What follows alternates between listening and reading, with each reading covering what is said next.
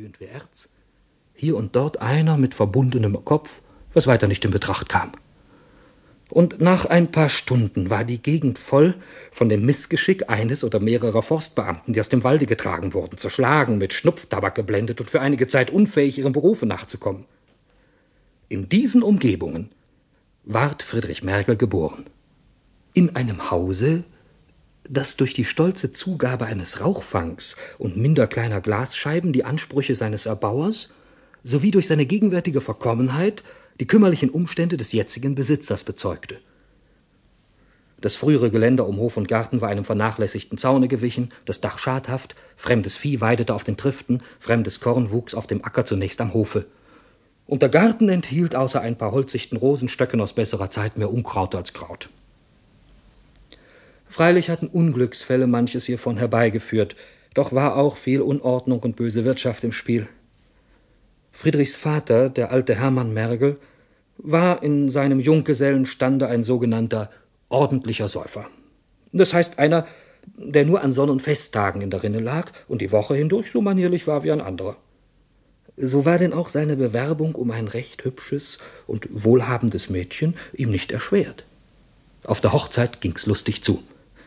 Mergel war gar nicht so arg betrunken, und die Eltern der Braut gingen abends vergnügt heim. Aber am nächsten Sonntage sah man die junge Frau schreiend und blutrünstig durchs Dorf zu den ihrigen rennen, alle guten Kleider und neues Hausgerät im Stiche lassend. Das war freilich ein großer Skandal und Ärger für Mergel, der allerdings Trostes bedurfte. So war denn auch am Nachmittage keine Scheibe an seinem Hause mehr ganz, und man sah ihn noch bis spät in die Nacht vor der Türschwelle liegen, einen abgebrochenen Flaschenhals von Zeit zu Zeit zum Munde führend und sich sein Gesicht und Hände jämmerlich zerschneidend. Die junge Frau blieb bei ihren Eltern, wo sie bald verkümmerte und starb. Ob nun den Mergel Reue quälte oder Scham, genug, er schien der Trostmittel immer bedürftiger und fing bald an, den gänzlich verkommenen Subjekten zugezählt zu werden. Die Wirtschaft verfiel, fremde Mägde brachten Schimpf und Schaden, so verging Jahr auf Jahr.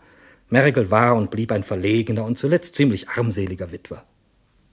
Bis er mit einem Male wieder als Bräutigam auftrat war die Sache an und für sich unerwartet, so trug die Persönlichkeit der Braut noch dazu bei, die Verwunderung zu erhöhen. Margret Semmler war eine brave, anständige Person, so in den Vierzigern, in ihrer Jugend eine Dorfschönheit und noch jetzt als sehr klug und wirtlich geachtet, dabei nicht unvermögend. Und so musste es jedem unbegreiflich sein, was sie zu diesem Schritte getrieben. Wir glauben den Grund eben in dieser ihr selbstbewussten Vollkommenheit zu finden. Am Abend vor der Hochzeit soll sie gesagt haben, eine Frau, die von ihrem Manne übel behandelt wird, ist dumm oder taugt nicht. Wenn's mir schlecht geht, so sagt es liege an mir. Der Erfolg zeigte leider, dass sie ihre Kräfte überschätzt hatte. Anfangs imponierte sie ihrem Manne. Er kam nicht nach Hause oder kroch in die Scheune, wenn er sich übernommen hatte. Aber das Joch war zu drückend, um lange getragen zu werden, und bald sah man ihn oft genug quer über die Gasse ins Haus taumeln, hörte drinnen sein wüstes Lärmen und sah Margret eilends Tür und Fenster schließen. An einem solchen Tage, keinem Sonntage mehr, sah man sie abends aus dem Hause stürzen, ohne Haube und Halstuch, das Haar wild um den Kopf hängend, sich im Garten neben ein Krautbeet niederwerfen und die Erde mit den Händen auffüllen.